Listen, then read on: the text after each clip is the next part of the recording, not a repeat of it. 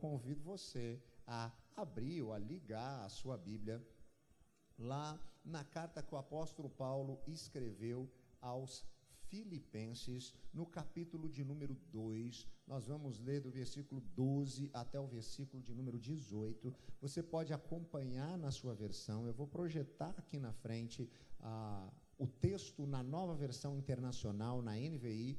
Você pode, quando chegar em casa, também ler e reler esse texto da palavra de Deus que nos afirma o seguinte: Assim, meus amados, como sempre vocês obedeceram, não apenas em minha presença, mas, porém, muito mais agora na minha ausência, ponham em ação a salvação de vocês, com temor e tremor, pois é Deus quem efetua em vocês tanto o querer quanto o realizar, de acordo com a boa vontade dele. Façam tudo sem queixas nem discussões para que venham a tornar-se puros, irrepreensíveis, filhos de Deus e inculpáveis, no meio de uma geração corrompida e depravada, na qual vocês brilham como estrelas no universo, retendo firmemente a palavra da vida. Assim, no dia de Cristo eu me orgulharei de não ter corrido, nem me esforçado inutilmente. Contudo, mesmo que eu esteja sendo derramado como oferta de bebida sobre o serviço que provém da fé que vocês têm, o sacrifício que oferecem a Deus, eu estou alegre e me regozijo com todos vocês. Estejam vocês também alegres e regozijem-se comigo. Oremos.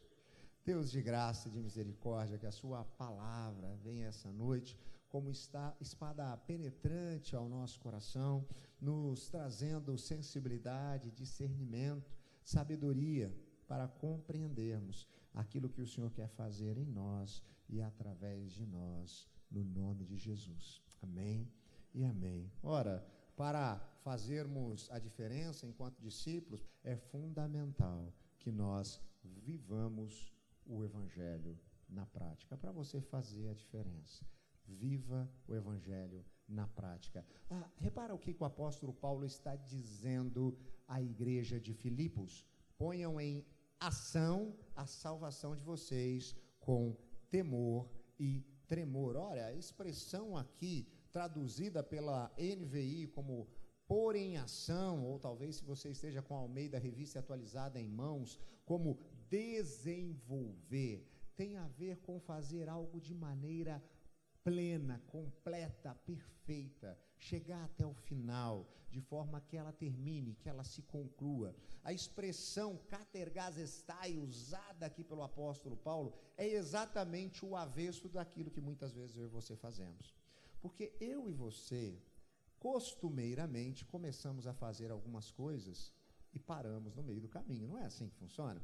Quantas vezes você já tinha decidido que você ia, por exemplo, aprender uma língua estrangeira? Ah, inglês, espanhol, alemão, francês, e depois de algumas aulas você começou a achar aquele negócio meio difícil e você disse assim: ah, eu vou parar com isso? Às vezes a gente faz isso com alguns esportes, né, que a gente começa a praticar, a gente compra toda aquela parafernália e depois ela fica ali guardada no quartinho da bagunça, né? Eu nem vou falar de academia, porque academia é aquele negócio que a gente só paga para ter a consciência tranquila, né? Ah, porque a pessoa chega para a gente e pergunta aí, é, e como é que está a academia? E você responde, está em dia, né? E está em dia significa que você pagou, né? Não significa que você foi, né? Então a gente começa e para no meio do caminho. O que Paulo está dizendo aqui é que essa salvação colocada em prática é exatamente o contrário dessas desistências que a gente tem, mas é fazer algo de maneira plena, chegar até o final. O comentarista bíblico William Barclay, falando especificamente desse trecho, diz que é como se Paulo dissesse assim: não fiquem na metade do caminho, não se satisfaçam com uma salvação que é parcial. Continue até que a obra da salvação chegue a realizar-se em vós de forma plena e definitiva. Ora, o que é uma salvação parcial? como eu posso ser salvo parcialmente? Só metade do meu corpo vai para o céu, o lado direito vai, mas o esquerdo vai ficar. Que história é essa de salvação parcial? Ora, eu diria que isso é quando a gente se contenta simplesmente em ter um endereço no céu, né? Você ouviu a respeito do amor de Deus revelado em Cristo Jesus, o Espírito Santo tocou no seu coração, você ah, se prostra diante do Evangelho e aí você vai, senta no seu banco e permanece por 30, 40, 50 anos, né? Ou faz aquilo que eu costumo chamar de ingressar na igreja do ônibus. Você conhece a igreja do ônibus? A igreja do ônibus funciona mais ou menos assim. O pastor é o motorista, né? ele sabe o caminho do céu, então né, a gente segue ele. Ah, o tesoureiro da igreja daqui, tesoureiro da igreja está presente hoje? Está lá, ele levantou a mão meio assim, né? Fica à vontade, pode levantar. Tesoureiro da igreja é o cobrador, né? Ah, então você trouxe ali o seu dízimo aquele mês, você garante o seu lugar dentro do ônibus, né?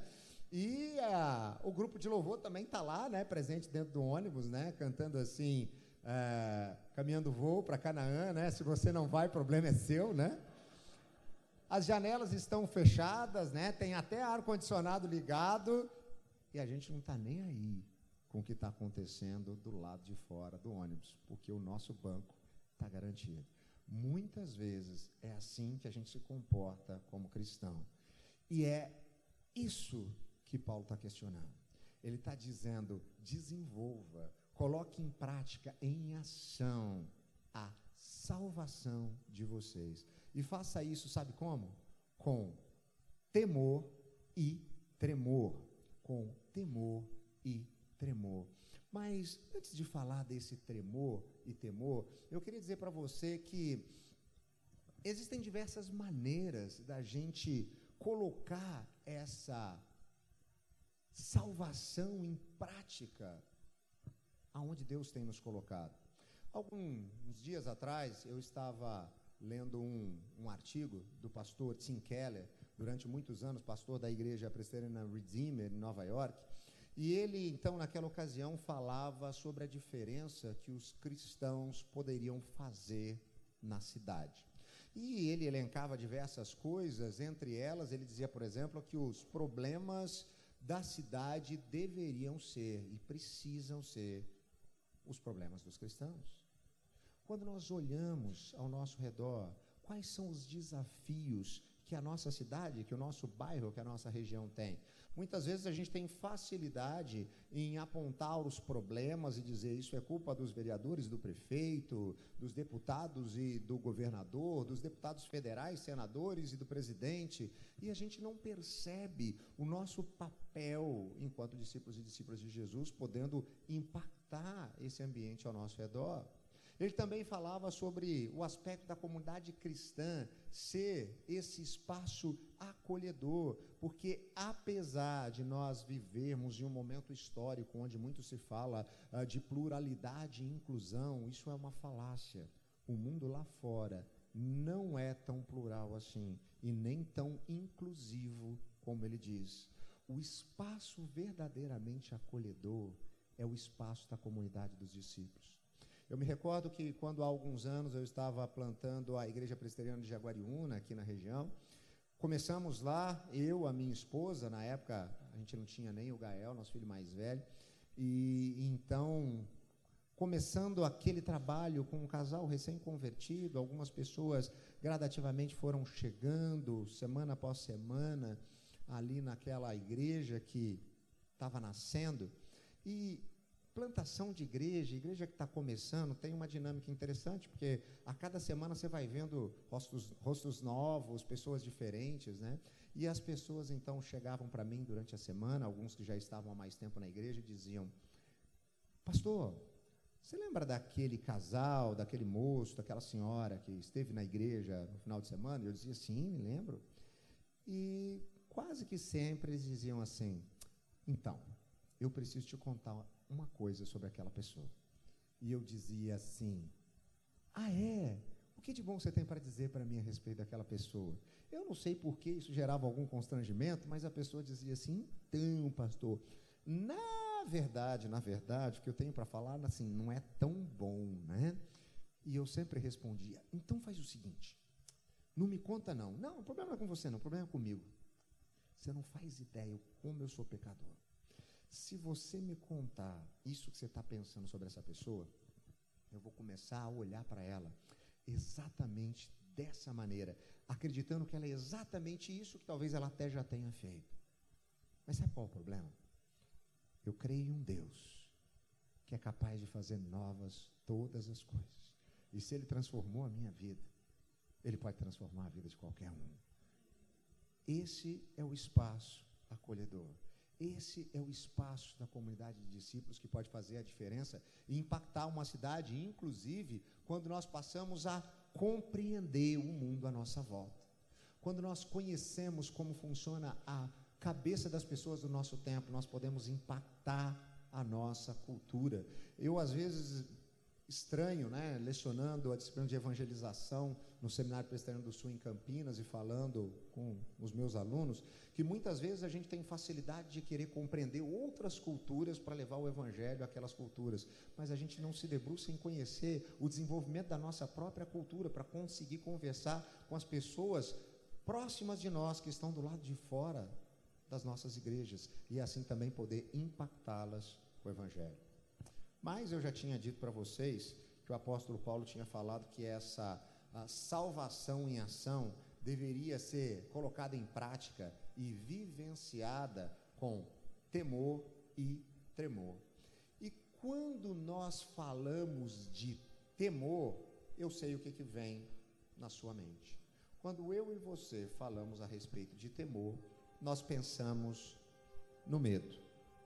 E isso muitas vezes acontece quando nós falamos de um relacionamento com Deus, porque talvez a maioria das pessoas aqui estabeleceu e construiu ao longo da história um relacionamento com Deus na base do medo. Eu me recordo que quando eu era criança, ia para a escola bíblica dominical, a gente cantava aquela musiquinha assim, e o conjunto vai me ajudar. Cuidado, pezinho onde pisa, Cuidado, pezinho, onde pisa. O Salvador do céu está olhando para você. Cuidado, pezinho, onde pisa. E na minha cabeça de criança, Deus era um cara sem serviço, não tinha nada para fazer, a não ser ficar me espionando o dia inteiro para ver a primeira pisada de bola que eu ia dar e ir lá puxar meu tapete e me castigar. Então era melhor eu andar na linha. Na minha concepção, Deus era uma coisa muito parecida com Papai Noel, né? Ele tinha a listinha dos meninos bons, dos meninos ruins, né? Então era melhor eu andar na linha para garantir meu presente no final do ano. Então era assim que eu via Deus.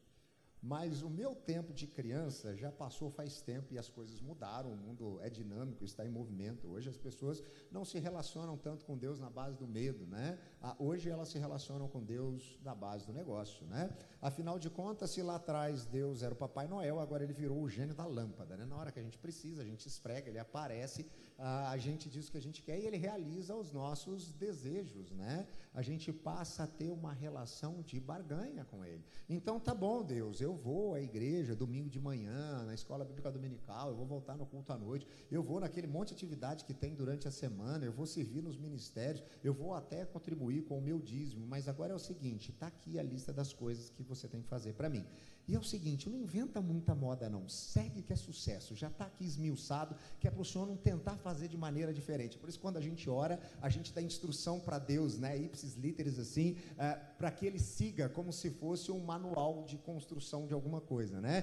Passo a passo, Deus, faz isso, agora faz isso, agora faz aquilo, né? É o nosso negócio. A gente está negociando com Ele. Eu faço a minha parte, Ele faz a dele.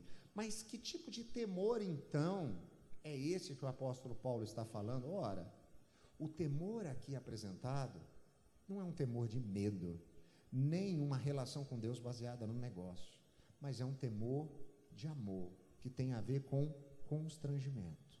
Quando eu e você entendemos que apesar das nossas limitações, nós somos amados por Deus em Cristo Jesus, esse negócio mexe tanto com o nosso coração, constrange tanto o nosso coração, que é impossível, impossível a gente não pensar em viver de maneira diferente. E então a gente passa a amar a Deus porque Ele nos amou primeiro. Esse temor é um relacionamento de amor. E o apóstolo Paulo, então, continua a sua carta e ele vai mais longe, dizendo assim: Assim, meus amados, como sempre vocês obedeceram, não apenas na minha presença, do que, que ele está falando aqui?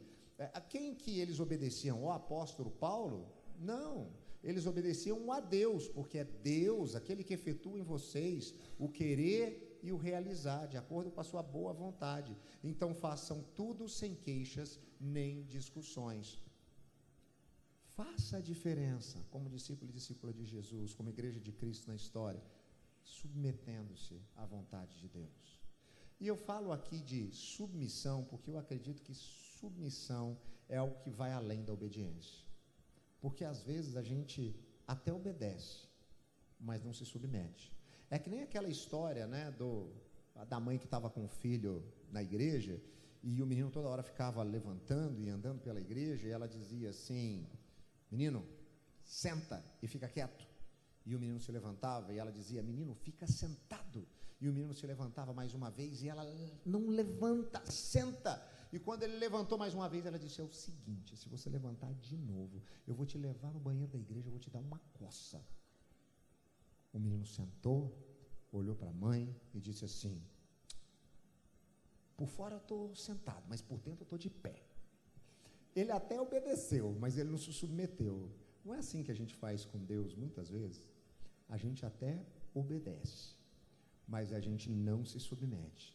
E submissão é muito mais do que simplesmente a gente obedecer à autoridade. Porque submissão não tem a ver com autoridade, mas tem a ver com relacionamentos de amor e de respeito. E eu me recordo de um texto escrito por um presbítero da nossa Igreja Presbiteriana do Brasil, Rubem Amorés, da Igreja de Brasília, onde ele conta que certa vez um de seus filhos estava brincando com ele na sala, subiu então ao sofá, uh, ficou mais alto que ele e disse assim: E aí, pai? Quando eu for desse tamanho, como é que você vai fazer para eu te obedecer? E ele então respondeu ao filho algo que depois ele ponderou e colocou em um dos seus artigos, falando assim: Meu filho, enquanto as nossas relações forem tão vitais, importantes para você quanto são para mim, enquanto você precisar de mim, o tanto que eu preciso de você, enquanto a gente sofrer quando está longe um do outro, ah, enquanto a gente sentir saudade, enquanto a gente se amar do jeito que a gente se ama hoje, eu vou dizer para você vai, você vai, eu vou dizer para você ficar e você vai ficar. Você vai fazer isso porque você me ama. Mas se algum dia uma parede de separação se levantar entre a gente, seja da indiferença, da incompreensão, até mesmo do ódio, eu não vou te dizer mais nada. E nem você vai precisar mais obedecer, porque não fará mais a menor diferença. Submissão não tem a ver com autoridade. Submissão tem a ver com relacionamento de amor e respeito. Se o temor a Deus é um temor de amor, a gente se submete, porque é uma relação de amor e respeito. Achou que estava tranquilo? O apóstolo Paulo não para por aí.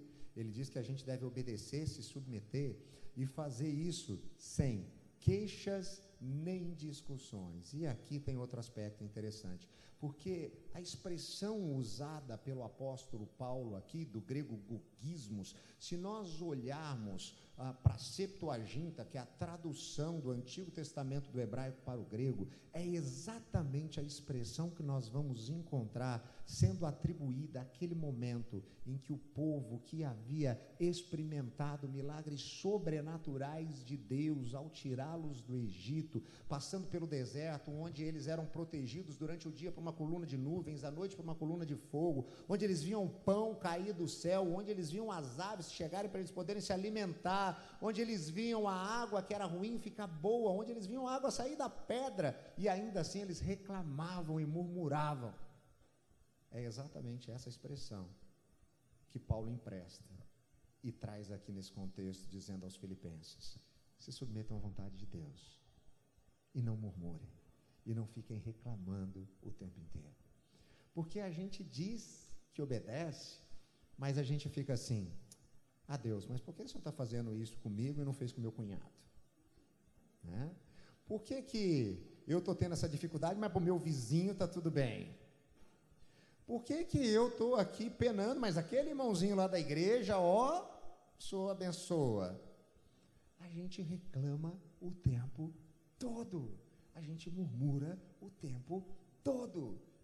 Paulo está dizendo: se submetam a essa boa vontade e para de ficar reclamando o tempo todo. É relação de amor e respeito. Confia, o seu coração é enganoso, te prega peças, você não sabe o que é melhor para você, mas a vontade de Deus, ela é boa, perfeita e agradável.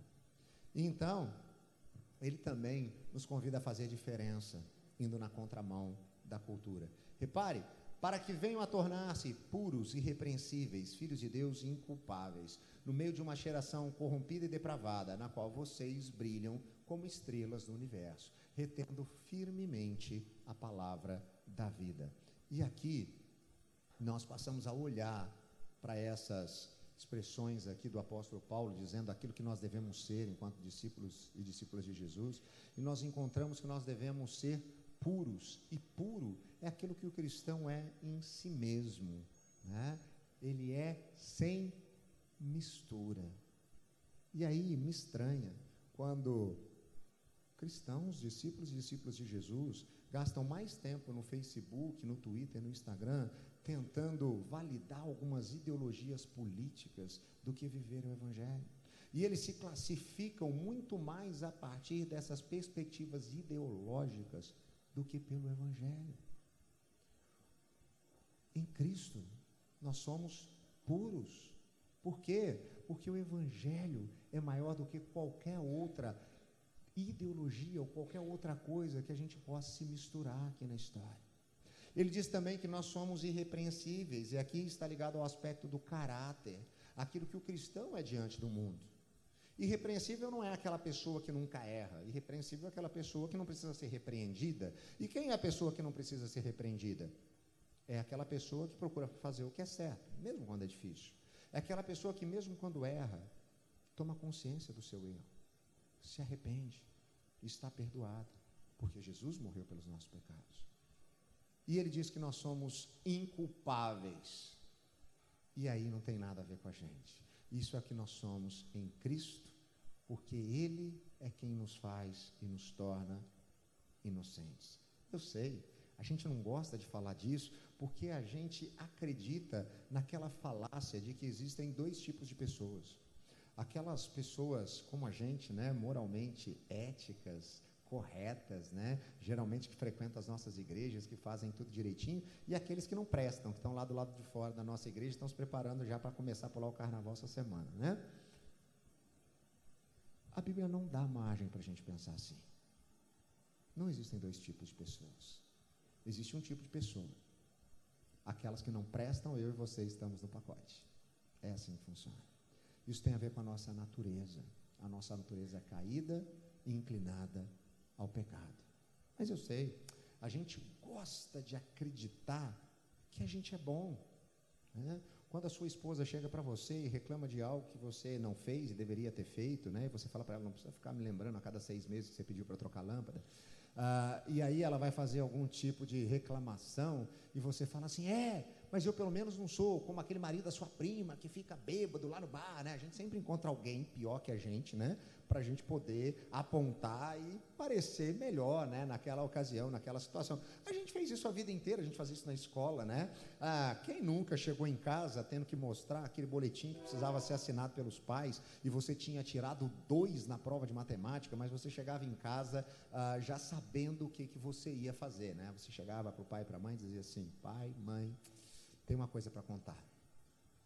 Eu Tirei dois na prova de matemática. Mas a sala inteira foi mal, foi uma catástrofe. Todo mundo foi mal na prova. Quer ver uma melhor, melhor do que essa? Você chegava em casa com a notícia para contar e dizia assim: pai, mãe, tem algo para dizer.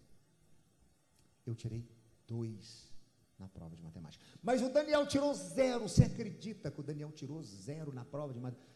Precisa ligar para os pais dele, né? Coisa, que coisa, né? Eu pelo menos tirei dois, né? Mas ele tirou zero. E isso faz com que a gente comece a acreditar que nós somos bons. Mas deixa eu te dar uma péssima notícia. Sabe qual é o padrão de bondade de Deus? O próprio Deus. E Ele é completamente bom. Eu e você, então, nos vemos nessa enrascada. É impossível, uma vez que o pecado é uma realidade na nossa vida, nós sermos vistos como bons, como justos, como inocentes. Mas eu tenho uma boa notícia para você. Por amor, por amor, Deus entrou na história, na pessoa de Jesus. Ele então caminha resolutamente na direção da cruz, para derramar a sua vida e o seu sangue em nosso favor. De maneira que eu e você, agora, uma vez que Jesus, aquele que deu a sua vida pelos pecadores, morreu, mas venceu a morte, provando que o pecado não podia detê-lo.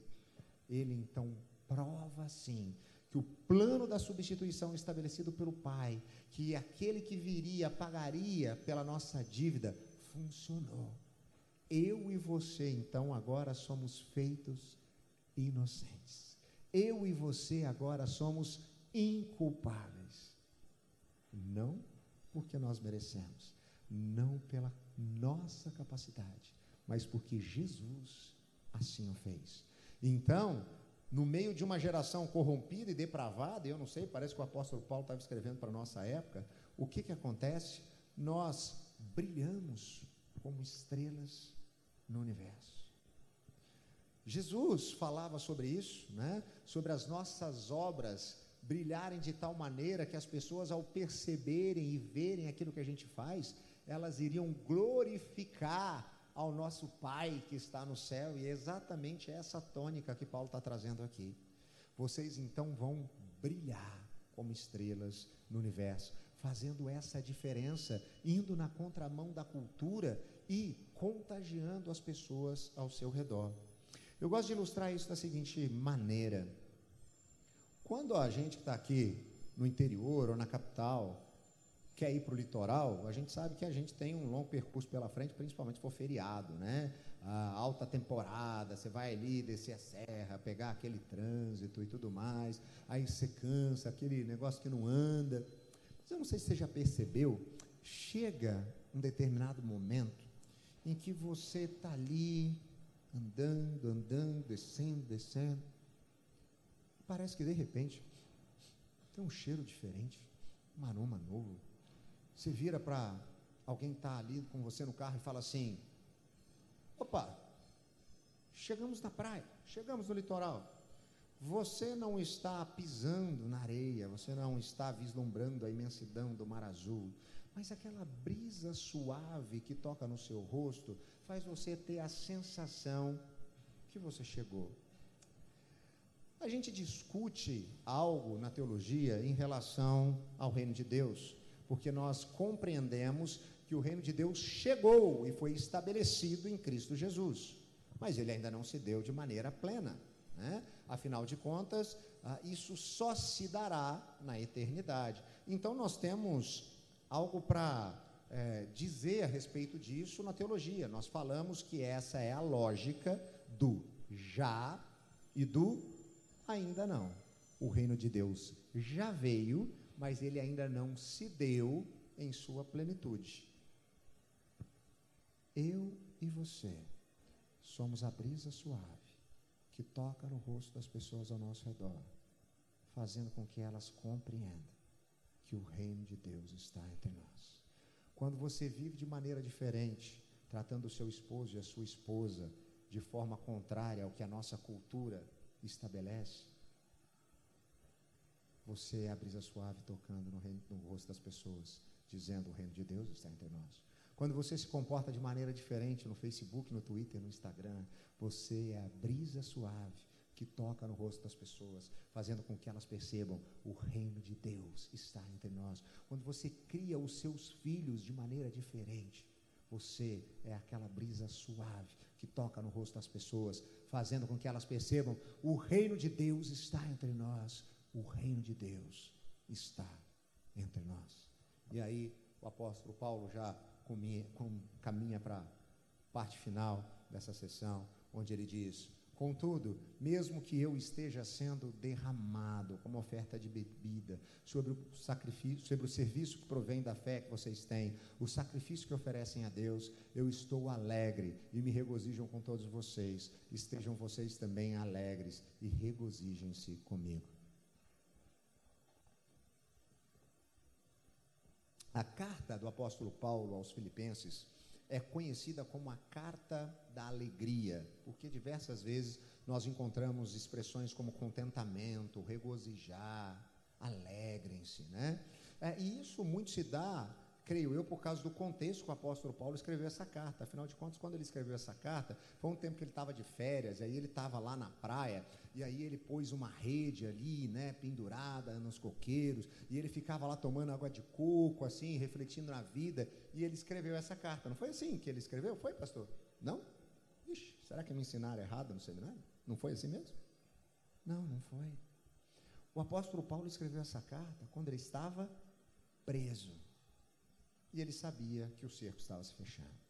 Ele sabia que ele estava prestes a ser derramado. Ele sabia que a sua vida estava por um triz. Ele conhecia muito bem essa história, ele já tinha estado do outro lado. Ele já tinha participado da perseguição e da morte de cristãos. Ele sabia que o pregado do evangelho levaria, mais cedo ou mais tarde, à morte. E é nesse contexto que ele escreve essa carta. E ele então nos mostra que nós podemos e devemos fazer a diferença também suportando as adversidades. Ora, Talvez um dos textos mais conhecidos da carta aos Filipenses esteja lá já mais para o final, no capítulo 4, versículo 13. E se você talvez nunca tenha lido esse versículo na sua Bíblia, muito provavelmente você já leu no para-choque de algum caminhão. Né? Tudo posso naquele que me fortalece. Eu posso todas as coisas naquele que me fortalece. Afinal de contas, eu não sou dono do mundo, mas sou filho do dono, então é, é vai fazer tudo de bom para mim, né? E aí a gente começa com aquela visão triunfalista, acreditando que nada vai dar errado, tudo vai dar certo, e aí a gente passa até a acreditar ah, na mentira contada por um desses pregadores da televisão que vai dizendo que se você vier para a igreja e fizer campanha e der dinheiro, nada de problema vai acontecer com você, nenhuma adversidade se colocará na sua frente. Isso é uma falácia. Basta você olhar com um pouquinho mais de cuidado para esse próprio texto famoso do apóstolo, Paulo. Ah, se você tiver o cuidado de ler alguns versículos antes, você vai encontrar o seguinte: Eu sei o que é passar necessidade e sei o que é ter fartura. Eu aprendi o segredo de viver contente em toda e qualquer situação. Seja bem alimentado, seja com fome, tendo muito ou passando necessidade. Tudo posso naquele que me fortalece. Apesar das adversidades apesar das provações, apesar das dificuldades, apesar dos problemas. Ele está dizendo: Eu me alegro e me regozijo com vocês. Estejam vocês também alegres, porque no momento em que vocês estiverem alegres, independente da circunstância e da situação, vocês vão contagiar as pessoas ao redor de vocês. Muito provavelmente você já conheceu ao longo da sua trajetória, jornada cristã, discípulos e discípulas de Jesus, que mesmo passando por grandes lutas, conseguiam sempre manter um sorriso nos lábios, um coração alegre, independente da situação. Eu vi isso muito de perto na minha casa. No ano de 2005, nós tivemos a notícia que a minha mãe ah, sofria de um câncer que acabou tendo que passar por uma cirurgia, um processo ah, de quimioterapia, isso demorou um bom tempo e depois de alguns anos ela acabou ficando bem e a gente se alegrando com aquela situação, até que em 2016, já quase no final do ano, a gente teve a notícia de que uma metástase daquele câncer havia agora trazido o câncer para quatro pontos diferentes, ossos mais fígado e pulmão, e ela então inicia naquele momento mais uma batalha onde medicamentos, procedimentos passam a ser realizados. E algo que intrigava o meu coração era que todos os dias que eu chegava na casa dela, seja quando ela estava, como boa mineira que era, fazendo comida para a família toda, seja cuidando dos netos, ouvindo lá os seus hinos no seu toca-CD, que com certeza incomodava os vizinhos, mas ela estava lá cantando junto.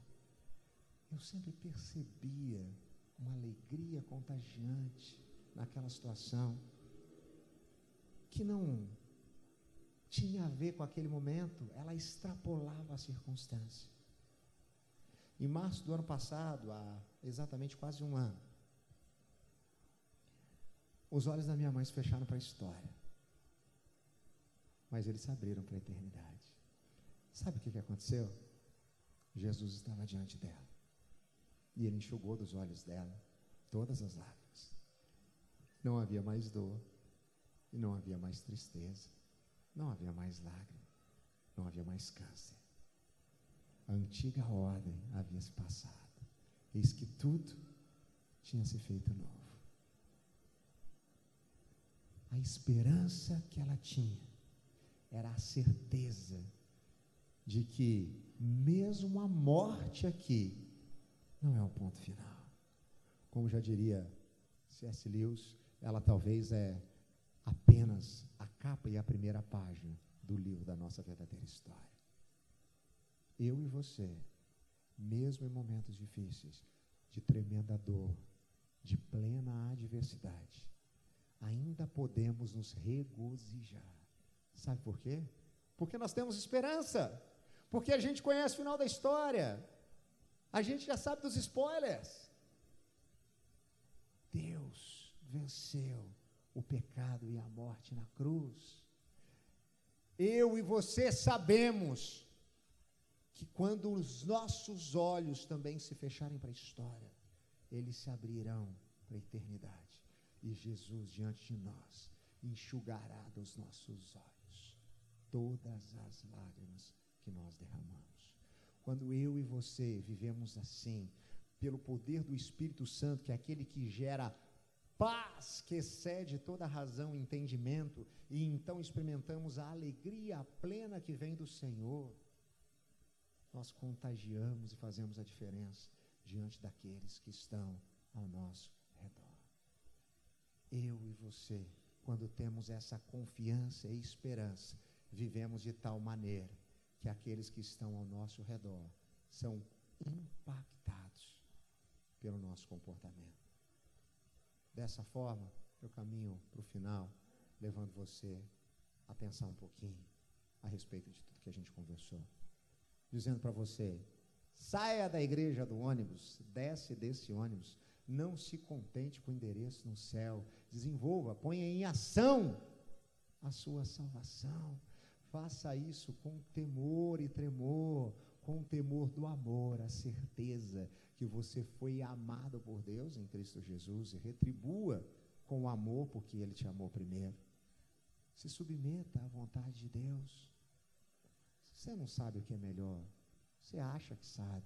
Seu coração é enganoso. Você não sabe nem o que é bom para você, nem eu. Às vezes acontece uma coisa que a gente acha que é bom, que era o melhor que a gente queria, e depois de algumas semanas a gente vê o quanto ruim aquilo foi.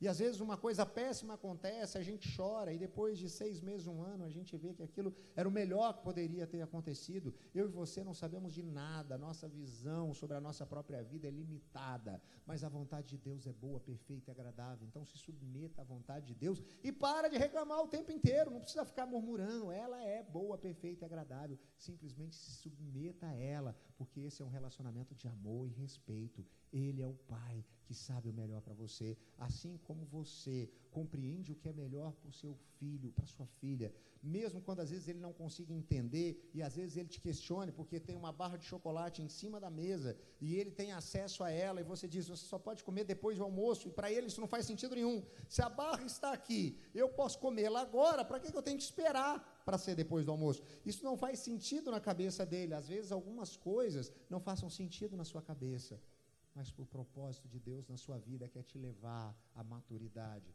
faz todo o sentido. Ainda, ande na contramão da cultura. Lembre-se, puros, irrepreensíveis, inculpáveis. Eu e você, discípulos e discípulas de Jesus, agentes do reino de Deus na história, sal e luz. podemos impactar essa geração corrompida. Eu e você, agentes do reino, somos a brisa que toca no rosto e faz com que as pessoas percebam que o reino de Deus está entre nós ainda. Se alegra em todo tempo. Está difícil? São muitas lutas. Talvez no seu relacionamento conjugal, no seu relacionamento com seus pais ou seus filhos. Talvez a luta que você está enfrentando tenha a ver com o aspecto financeiro, o desemprego que já se alonga há muito tempo, as dívidas que estão se acumulando. Talvez seja o problema da enfermidade na sua vida ou na vida de alguém que você tanto ama. Ainda assim, a paz de Deus excede a razão. A alegria que nós experimentamos nele é plena, porque nós temos esperança. Ele está no controle de todas as coisas. Esse não é o fim da linha. A eternidade preparada por Deus para mim e para você, de fato, é o que pode fazer a diferença. Se encha dessa esperança. Se encha dessa esperança e que ela possa contagiar todos aqueles que estiverem ao seu redor. Eu queria nesse momento convidar você a curvar sua cabeça, a fechar os seus olhos. Eu quero orar pela sua vida. Deus de graça, que nós possamos aprender com a sua palavra.